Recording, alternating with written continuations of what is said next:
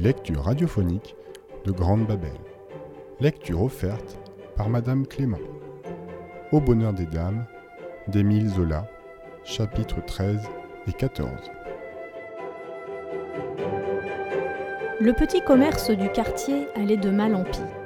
Le mariage de Geneviève, la cousine de Denise, avait été sans cesse repoussé, et la jeune fille s'étiolait et dépérissait au fond de la boutique de son père.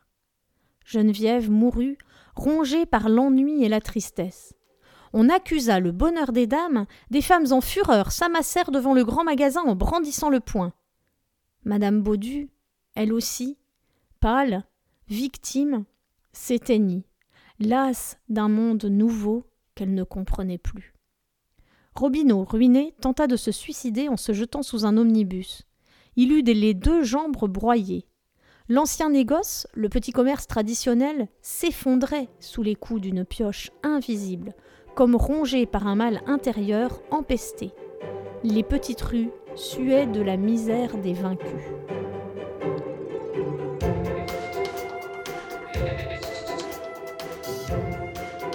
Le vieil Elbeuf, le magasin de Baudu, fut fermé et bientôt muré comme une tombe, derrière des volets qui ne s'ouvraient plus.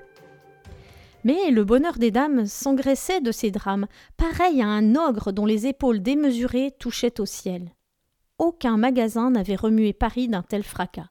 La cohue s'y précipitait, près de cent mille clientes s'étouffaient dans ses halls et ses galeries, les queues s'allongeaient aux caisses comme un fleuve humain et le pari du profit riait devant le spectacle du plus vaste magasin du monde, à en croire la réclame.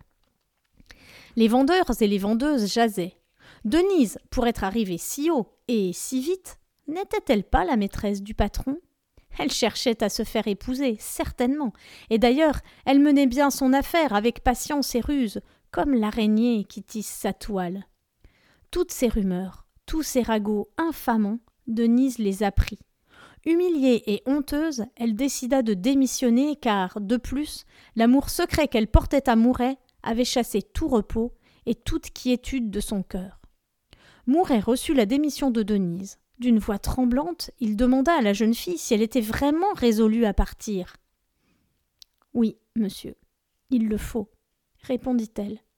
Alors il lui prit les mains et enfin se décida. Lui, le célibataire qui était si fier de régner sur un peuple de femmes, sur un empire construit à partir des femmes, il se décida à demander Denise en mariage. Et si je vous épousais, Denise, partiriez-vous? Denise avait retiré ses mains. Elle disait que c'était impossible, qu'elle ne pouvait pas l'épouser. Alors Mouret, pris par le désespoir, en larmes lui cria Partez donc Allez retrouver celui que vous aimez C'est la raison, n'est-ce pas? Touchée par cette douleur, le cœur comme éclaté, avec une impétuosité d'enfant, elle se jeta à son cou. Oh, monsieur Mouret, c'est vous que j'aime. Une dernière rumeur monta du bonheur des dames. L'acclamation lointaine d'une foule. Mouret était tombé, assis sur le bureau. Il ne lâchait plus Denise, il la serrait éperdument sur sa poitrine.